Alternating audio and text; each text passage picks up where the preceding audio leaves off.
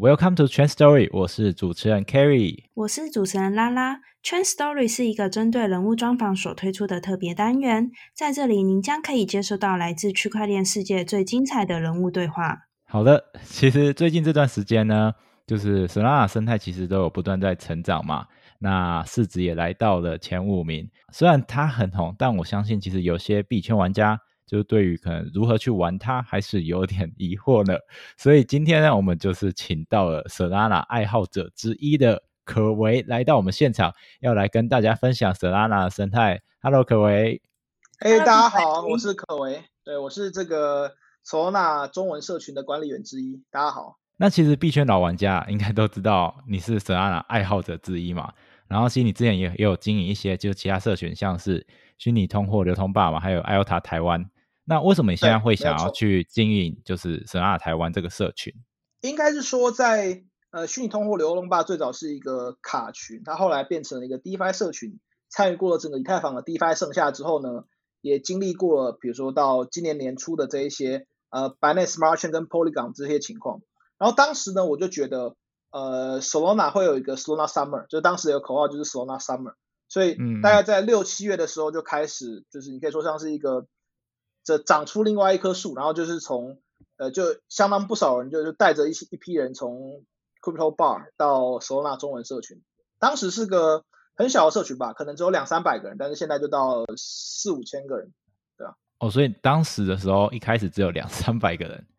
对啊，最最早的时候是真的没有多少人的时候，嗯嗯，当时应该大家都还在用以太坊的钱包吧，就基本上很少人在用 Solana 这个生态。嗯，这要看每一个人，因为我自己是在今年二三月的时候就开始用，虽然那个时候没有把大部分或者说所有的资产都搬到 Solana 上面，但其实要 Solana 开用的钱包，其实二三月就有。那它整体的一些项目开始起来也都是到 Q2，然后但是很不幸的是它的爆发，因为五一九六二零跟七二一三次大劫被延宕了，直接整整三个月，它才在 Q 三拉起来。嗯嗯嗯，对，其实今年早期的时候，大部分还是都是关注。可能像是波卡这种比较，嗯，市场比较关注度高的，那时候 Solana 好像还好。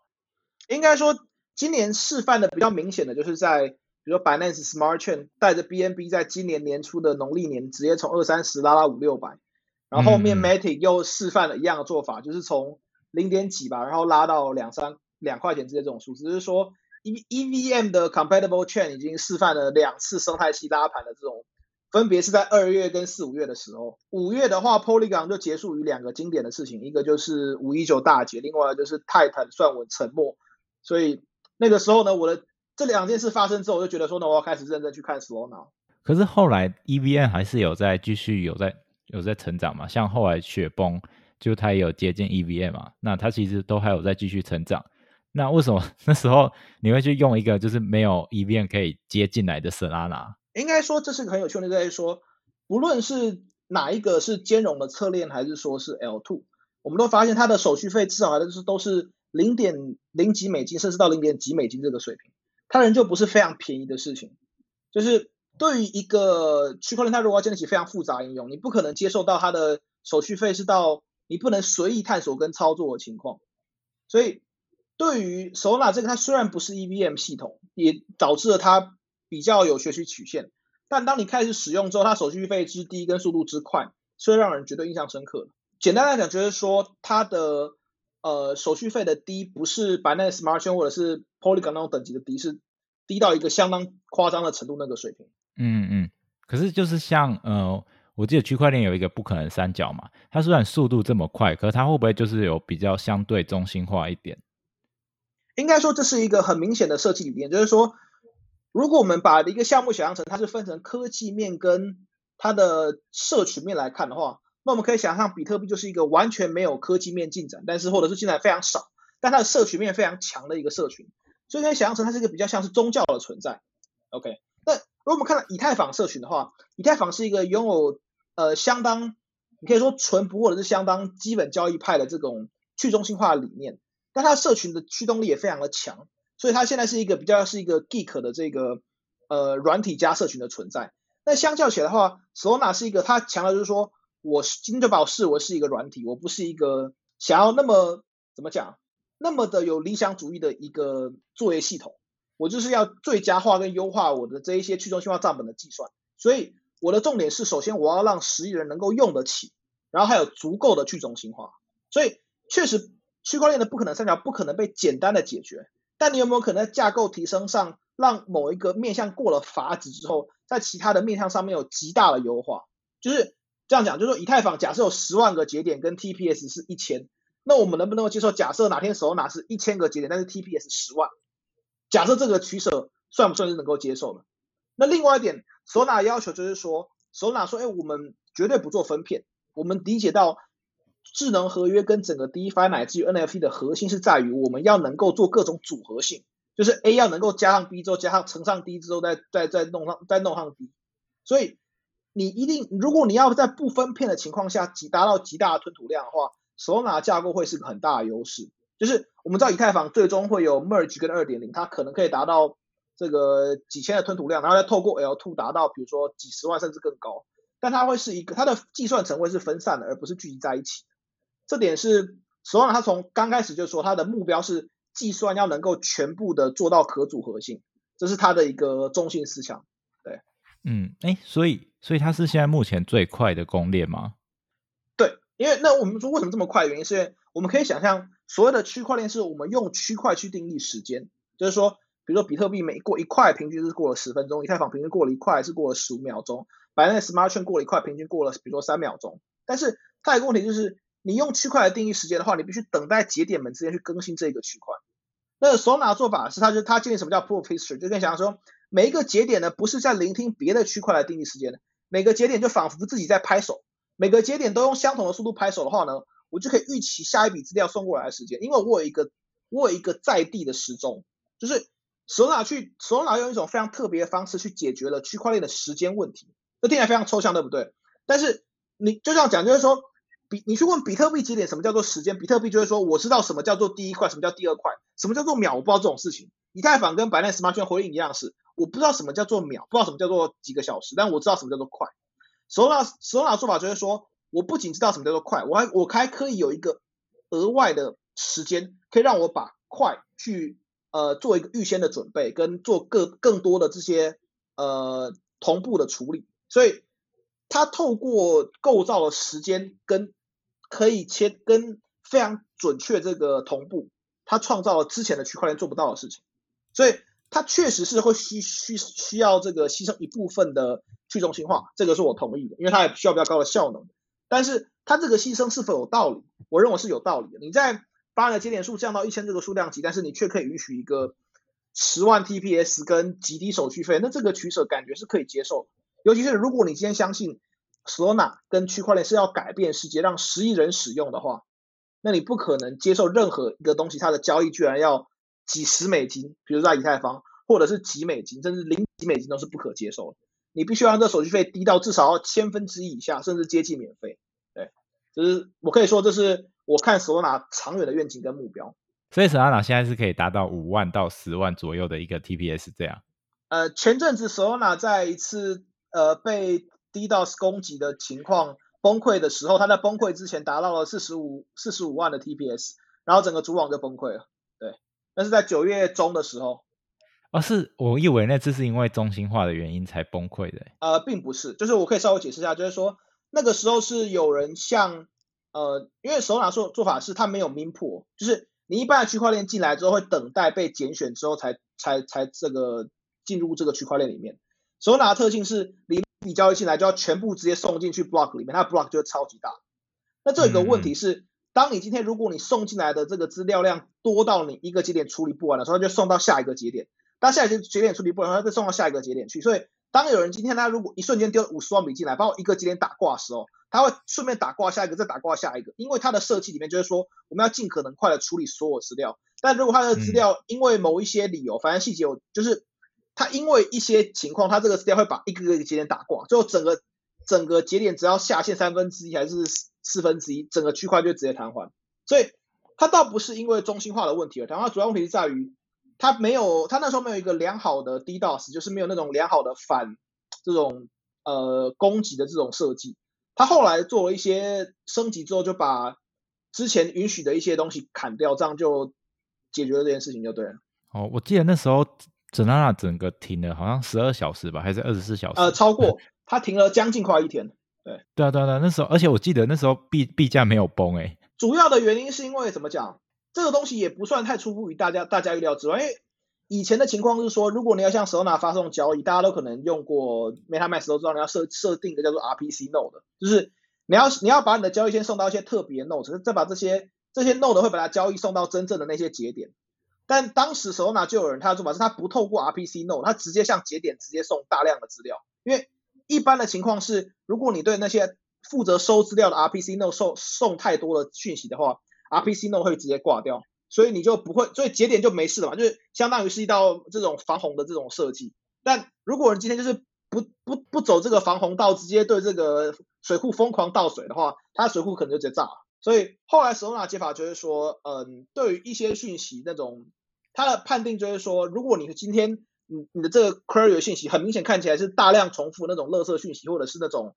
你锁你的那种你锁定那些智能合约账户是一样的话，它可能就直接把你给丢掉，有可能是这样子。对，嗯，这是后来后来才就是新增的嘛，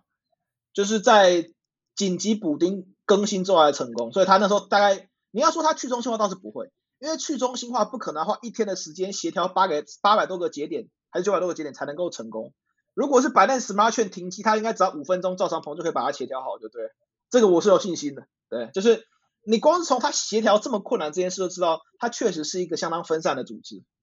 因为没有人会希望自己的链下线一个下线一天，就对。对啊，当时真的是持续了还蛮久的。不过后来其实后来整个市场反应也没有想象中的那么夸张。就是币价其实还维持在一定的程度上，因为这并不是一个架构的问题，这算是一个技术性的问题，就对啊。嗯嗯，那很好奇，就像 Solana 这样嘛，就是已经发展的这么蓬勃了，那它目前的生态啊，你觉得它概况大概是怎样？因为现在有它发展非常的多元化，有 DeFi 啊，可能有 GameFi 啊，有 NFT。其实就我说实话来讲，Solana 生态的架构还没有出现一个杀手级应用，因为。Solana 主要的杀手级应用是在于两个，第一个是它能不能够用非常低的手续费吸引大量的新用户进来。这件事情原本的目标是寄托在 Maps、Me 跟 Oxygen 上面，但很明显这两个已经吹了一整年的项目呢，最近连 Beta 的影都影子都没有。所以我们知道，当初这个 Sam 跟 m r Research 之所以投这两个项目，就是希望这项目可以推向，比如至少上亿人。事实上这件事并没有发生。所以第一点，透过极低手续费跟极呃呃，极低手续费跟极快交易速度吸引大量用终端用户这件事情，目前看起来没有成功。OK，那第二个是说，Sona 有一个特别的点，就是他希望它可以，它有一个 order book，就是说它有一个订单簿。C 轮这链上订单簿是很特别的，以太坊没有，以太坊基本上没有链上订单簿这样的性质，至少在 L1 是没有的。L2 或许 DYDX 做到这件事情，但是它 L1 是没这件事情。所以，但你说现在这些 DeFi 借贷市场啊，NFT 市场或者那种 Swap，感觉并没有把它有这个挂单布这件事发挥到极致，所以 Solana 的生态系火是火，看起来也有对标这个以太坊或对标 Polygon 这个或者是对标 Binance Smart Chain 是有，但他说实话，他并没有创造出自己的那种杀手锏，就是他并没有做出真的以太坊目前做不出的东西。你可以说，如果他没有发展出自己真正的杀手锏的话，只要哪天过神来，他还是会，他还是他还是会下去。所以，嗯，他火是火没错，但是。他有没有办法找出自己的，就是让你就是走出跟以太坊不一样的道路？因为很多人都是说，哎哎，Solana 不能跑，就是我们最后等下条嘛，就说，哎，为什么这个 Solana 不谈这个这个 EVM 这件事情？就是有些人说，哎我们等到 EVM 搞不好部署了之后就 OK。那前这个前一两天，这个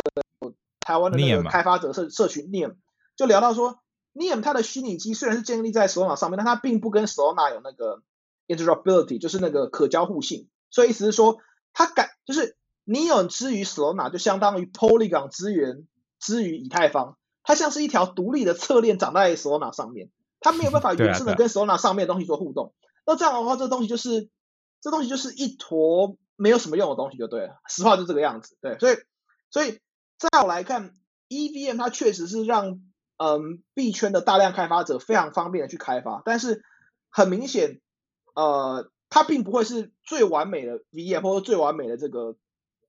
资源，就跟如果我们相信比特币不会一发明就是最完美的这个加密货币，那我们也要知道这个第一个被采用的 VM 也不是最完美的 VM，它的语言也当然不会最完美的语言。所以在我来看，Solana 它如果要赢过以太坊，它最它最主要道路是要做出跟以太坊不一样的东西，而不是做出类似的东西。就是最近可能大家看到，比如说 Avalanche C 链啊，或者是这个 Polygon，或者是这个 BSC 都开始撒钱，但 V 神曾经说过，就是说十亿美元也买不了一个有灵魂的专案，就是就是你如果撒钱，但是你不能让那些真正 DeFi 那些早就财富自由的玩家，或者像是 Andrew c o n g 这些专业的开发人员，或者是那种各种项目方那种大头愿意愿意去投入的话，那撒钱这件事只是撒完人就又离开了而已。所以那你要如何让那些人愿意去 commit 跟投入，你要做出完全不一样的东西，就是你要做出一个完全不同方向的东西，而不是哦我们。以太坊今天有一个这个 r v 哎，手上有一个 Solana，哎，那边以太坊有一个 Curve，哎，我们这边有个 Saber，那这样是不会的。这样子的话，它最后的结果也不会比 BSC 或者 Polygon 好多少，它就成为一个小弟。他如果今天要真的站稳老三的脚步，甚至哪天能不能够这跟老大老二做点竞争，他要做出完全不一样的方向。就有点像最近公链机都在做这件事嘛，大家都是在做差不多一样的事。就是有可能各个 DeFi，然后什么之类的，然后 Solana 也是跟它有点类似这样。就它看起来是一样，因为它并没有发挥它目前真正的潜能。就是如果你就是为什么别的链会看起来跟以太坊一样？因为别的链是 EVM 嘛。就是你今天不论是用这个，比如说今天呃最近 Crypto.com 也上了一个 EVM 的链，只要你用的是 EVM 的链，它的架构限制都在那边。你最主要的差别就是在于能不能够贴钱去补贴一些一些项目。跟你能不能够把你的 RPC 弄建设好一点，跟你能不能把你的手续费弄低一点，你该有的限制，以太坊给你的是限制。它虽然 EVM 给你的是方便去吸引使用者跟这个这个呃那些 coder，但是你没有办法超越它给你的限制，就是它可以让你很快的到达一个高度，但它也限制你的高度，就是它它给你它给了一个 upper bound 就对了。你讲了这么多。有没有什么有趣的或简单的这个东西可以观察？所以，我我刚虽然好像稍微批评了，就是不要抄袭别的链的项目，或者是说跟以太坊一样，但我们还是不免俗要来比较一下有没有什么可以对标的项目。好，那我现在我就讲很直接，我认为现在现在整个手拿它的所有流动性分成四种流动性，第一种是活在 Siri 上面的流动性，这是以太这是手拿的特殊之处，但是它目前没有一个杀手级应用。那第二种，第后面两个呢？Saber 跟 Mercurial 这两个都是属于稳定币交换协议，他们虽然有自己的流动性，但是讲白了，长时间来讲是打不赢，就是目前看不起来是打不赢 Curve 的。那有没有是手脑上面是原生的一个 Swap 项目，有自己流动性，但是又做的很好用的，就是 Orca，就是金鱼这个项目，它的寓意非常的简，还非常简单，就是我祝福大家都变金鱼。呃，当然这是我当然说是我自己想，这是我自己讲，但是我觉得这个金鱼项目它在设计上面。非常的简，体验上面也非常的好，然后它的它的风格也跟苏西 Swap 一样，不断会提供你不同流动性挖矿，让你今天持有一些代币的人，总是在某一段时间里面可能可以获得五十帕到一百帕的流动性挖矿。所以在我来看，Orca 这个简洁的项目，它可能就可以，比如就是跟上这个 Quick Swap 在 Polygon，或者是 Pancake Swap 在 Binance Smart Chain，或者是苏西 Swap、Uniswap 在这个以太坊本体，就是。如果你要用时光机法则跟对标的这个架构来看的话，Orca 会是一个非常有趣跟值得关注的项目。重点是它目前还没有上任何中心化交易所，然后他们的路径图也说他们会在 Q 四想要上个中心化交易所，所以大家拭目以待。这是第一个，我觉得讲很具体，就是大家想听项目，这没问题。对，嗯，那 Radian 呢？因为大部分人都好像是使用 Radian。啊，对，Radian 的话，它最有趣的地方就在于它的使用者体验实在是非常的差。嗯。他，的，就是我相信很多很多人都是用了 Radian 之后就就开始对 Solana 叹气，理解，相信我，你去用一下 Orca，你不会后悔。那 Radian 它其实它本质上是一个 Siri 引擎的拉皮，就是 Siri 引擎就是说它处理的是交易的部分，前端的部分呢开放给各家拉皮跟加不同样加不同的功能，就像加香料一样。那 Radian 它的主要做是它开启流动性挖矿，以及它开启 IDO。跟开启 NFT 拍卖这三个拉皮项的这个功能，它本质的流动性仍旧是这样长在 Siri 上面。嗯，那现在就重点来了，Siri 有没有办法做出一些以太坊做不到的事情？我认为是有。这样就是说，Siri 它这个挂单部，如果再搭配了 Peace Network，就是一个 on-chain 的 Oracle，就是说这个链上的预言机的话，那技术上来讲，它是可以做出 on-chain 的 Perpetual。我们都知道，FTX 之所以可以崛起这么快，跟能够跟币安分庭抗礼的原因是在于，它用 Perpetual 的合约市场开始去反反杀这种现货市场的这种这种概念。那我们都知道，以太坊已经是现货王者，以太坊在任何的 Money Lego 或者是任何 DeFi 的创新，在现货都已经发展的差不多了，但是期货并没有。所以，如果 Serum 可以透过它的这个挂单部，而且你挂单部能够吃链上每零点五秒钟就更新一次的合约价格的话，你可以发展出非常多合约的产品跟 Future 那种 Perpetual Contract 的产品。这个情况的话，它是有机会可以创造出一个极为巨大的市场，因为我们也都知道，在传统金融里面，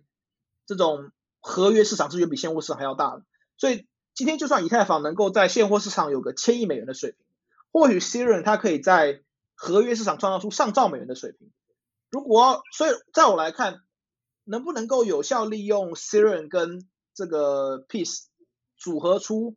呃 Future 市场来反杀以太坊，是整个 Solana 的重中之重。那具体要看看哪个项目呢？第一个我们要看的是芒 Mango Market，芒果是一个。你基本上目前唯一找得到的链上可以做合约的项目，它的合约还有流动性挖矿，就是你是可以在芒果市场存入一倍的手拿之后，啊不存存入比如一单位的售之后，去开空一单位的售去做期限套利。这件事情其实很多人都喜欢在比如说 Binance 做 FTX 做，但你会觉得说，哇，我今天居然可以在 DEX 做这件事情，这其实是蛮神奇的，对不对？而且 Mango Market 跟 FTX 一样，全仓保证金，所以你不是。像 DYDX 是只允许你用这个 USDC 做保证金做做杠杆，但是 Mango Market 是允许你全仓保证金，而且还可以开子账号，就是你可以用一个你的，你可以用你一个手拿地址去开五十个子账号，然后开五十个芒果的仓是没问题。OK，所以在我来看，如何如何去结合 Serum 的这个挂单簿以及 Peace Network 这个快速的这个呃 Oracle，目前看起来第一个长出来的东西就是芒果这个。金这个金橙色的这个果实就对，那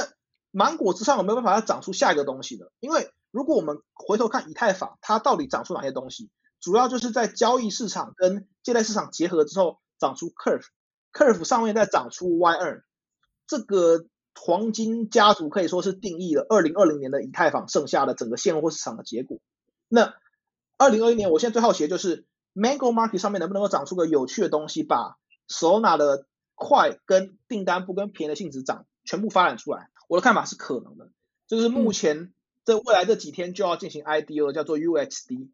它是一个算法稳定币。我知道很多人听到算法稳定币就说 PDSD，这很正常，因为我自己也有。但是它比较特别的地方在于，你要如何去创造出一个算法稳定币？其实它的逻辑就是，你在当你收到一单位的现货市场的时候呢，你就去期货开一单位的空单，这样子的话呢，价格就锁定了。这是个非常简单的这个。这个算法稳定币的创造方法，你可能会听起来觉得好像没有什么特别，就是这种感觉，就是我今天要去赚开期限套利也是这样做，我一单我有一单位的售，我就跑去 FX 开一个子账户，然后开一单位的售的空单，这样难道也算是创造出一种稳定币吗？你在交易所这确实不是这种稳定币，因为你并不是这个链上的这种可组合性的存在。但是如果你停下来思考的话，你会发现这是一种非常有趣的 money lego，至今是在以太坊上不存在。它有，它有机会成为第一个成功可规模化的大型跟美元挂钩算法稳定币。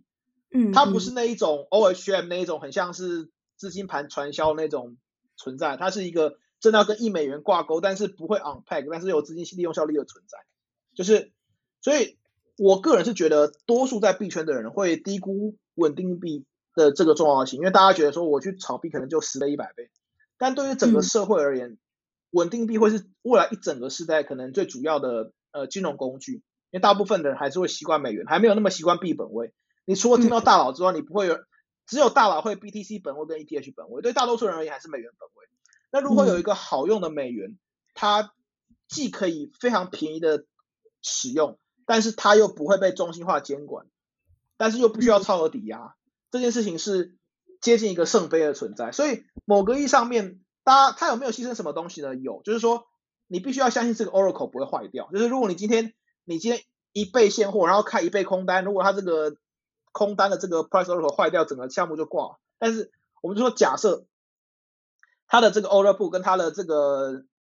呃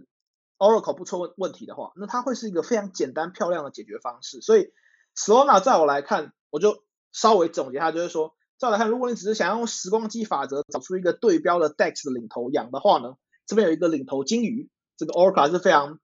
嗯值得观看的一个动物，就对，这个不要小看金鱼。那另外一方面，如果你要看 Solana 原生长出来有没有什么可以让你觉得这种是跟以太坊完全不一样，但是又非常有潜能发展的话，那会觉得是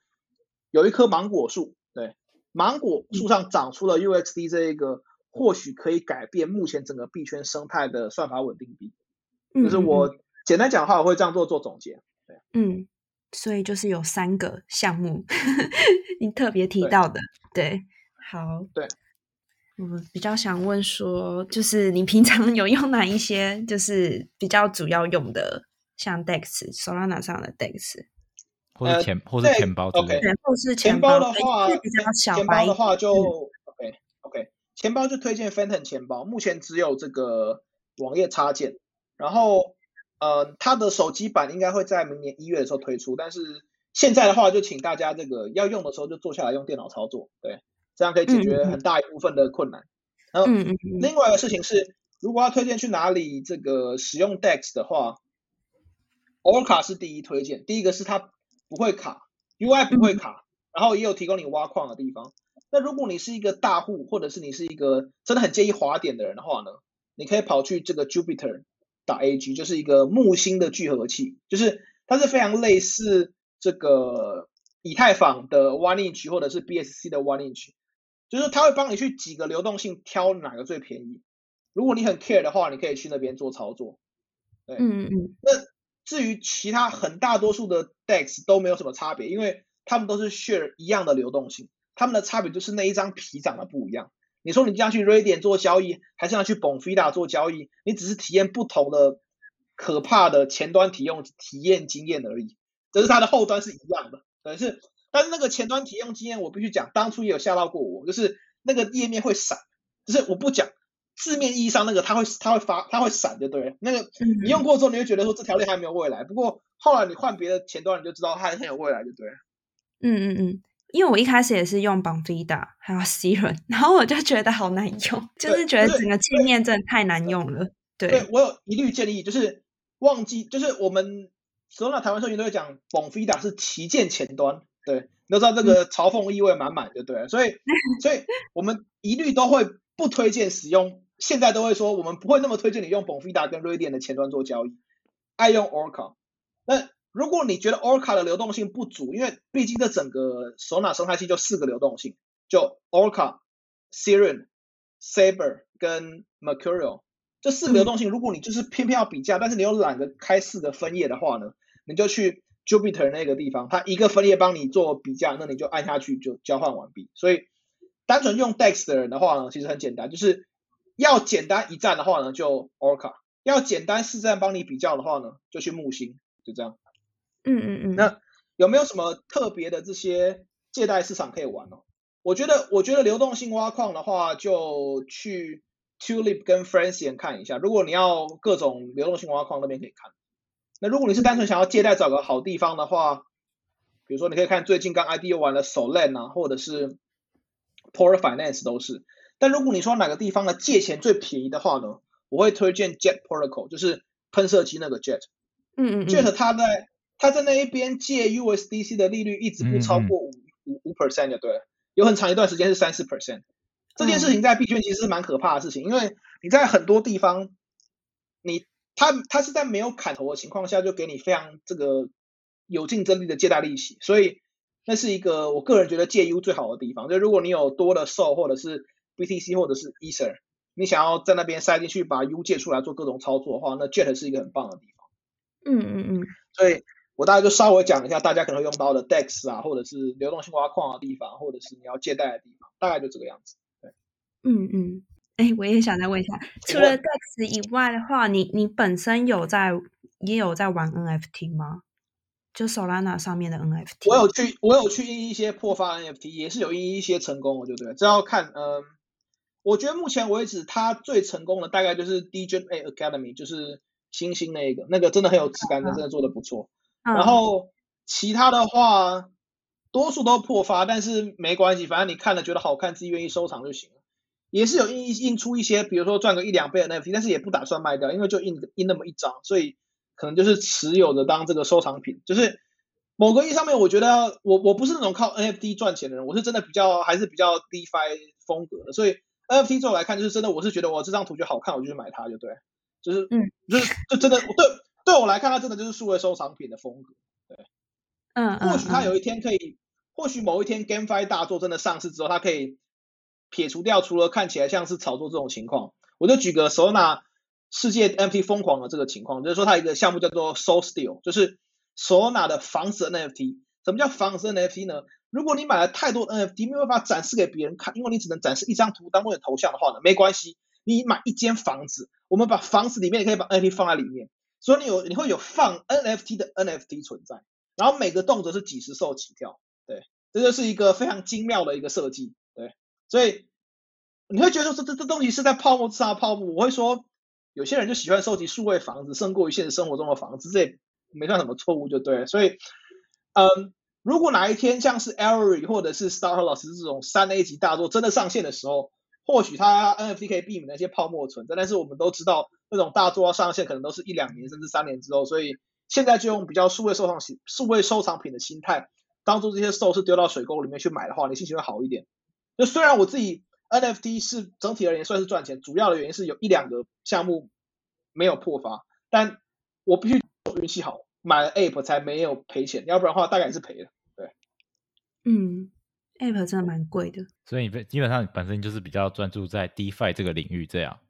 对，没错。好，那最后就是，嗯，可为要不要来跟大家就推广一下 Solana 的台湾社群？哦，大家可以在这个呃，如果大家直接搜寻这个 Solana TW 的话，应该会看到我们这个社群。你进来的话，就会看到我们的这个大头贴是一个 Solana 的这个 token 的图案，然后中间有一个台北一零一，你就知道你找到对的地方。对，那基本上这是一个非常温馨的地方，就是你会看到有那种大金鱼，就是那种几百万美元的大佬在出来说话，或者是晒自己有三十栋那个十栋数位房子之类的。然后也可能会有人出来晒自己有 Bonfida 那个 Solana naming system，比如说一百个买一百个名字这种人都存在。就是我觉得这种社群的风气，就是它会有初心者，但是也有项目方，然后也有那种专业的开发人员，然后有那种大佬出来开始是这个晒自己有多有钱，这都有。但是这是一个温馨的地方，所以大家不用担心，就是加入之后问问题，或者是看这些置顶我们写好的文章，我们是有很完整的写说，请大家挑哪些钱包。哪边有什么项目，我们是有一个非常完整的列表，别的我那列表就是我写的，所以如果大家有如果大家有什么反馈的话，直接跟我说，我会把你你认为缺东西加上去，这没问题。对，所以所以新手进你的群就可以看那些东西。我们如果有人问题的话，我们通常就我们就会直接回一个题，我们就会回应就是说 read the pin post，就是请看置顶贴文，然后置顶贴文其实基本上就是一个 URL，你点下来之后它就是一个那个 hack MD 的，就是第一页是社团规则，一页是新手教学，一页是社群。社群的这个呃那个生 Solana 生态系大纲，然后你就那大纲可能就准就可能准备了五十个一百个项目，你就开始一个个点下去就对了。就是我们都会有 我们都会有一句话说明，比如说比如说这个比如说哎这个 DEX 是 Solana Solana 上面的 Serum 拉皮没有特色，好一句话讲完，然后你就知道你其实不用看这个就对了。但是就是我们我我们是花了蛮多的时间在呃最佳化那一个，嗯，你可以说这个社群共比。因为我们知道一定有很多人，就是他不会花很多时间上面。他如果今天就想说，我想要看，比如说 NFT，那请问哪边哪些地方可以看 NFT？好，我们整理了一个 NFT 板块列表。我们想要看挖矿哪边要怎么做？我们有准备一个挖矿列表，只是为了避免回答一样的问题一百遍，我会选择先认真做好一个文档，这样我只要贴文档贴一百次就好。对，因为我看 Medium 也是更新很快，几乎每一天都在更新。对啊，哦，就是就。这五就是包含我在外的五位管理员都是真的花了不少时间在上面，就对，就大家是这也是为什么这社群可以从六七月的时候可能还是两三百人吧，后来就跟着就跟着这个这整个市场一起指数成长，对不对？这应该是个这应该是个相关性而不具有因果性的存在。总而言之，后来这数就涨上去了。对，就大家想要让这个项目更好，所以大家就会一起讨论更多的事情，然后整个社群也会一直一起往上成长。良好的社群风气是最难的事情。恐怕恐怕是比找人捐钱跟找人写扣还要困难，因为社群风气这种事情它嗯不好量化，但是你知道一个群主调性对不对，嗯。你其实也看得出来，对不对？所以我只能说，Solana 这个 TW 我们有一直维持这个社群的优良品质，对，这是还好有一狗，还好有一有一票从 bar 来的朋友，我把这个温馨流动 bar 的风格也带入了这个温馨 Solana 真的值得学习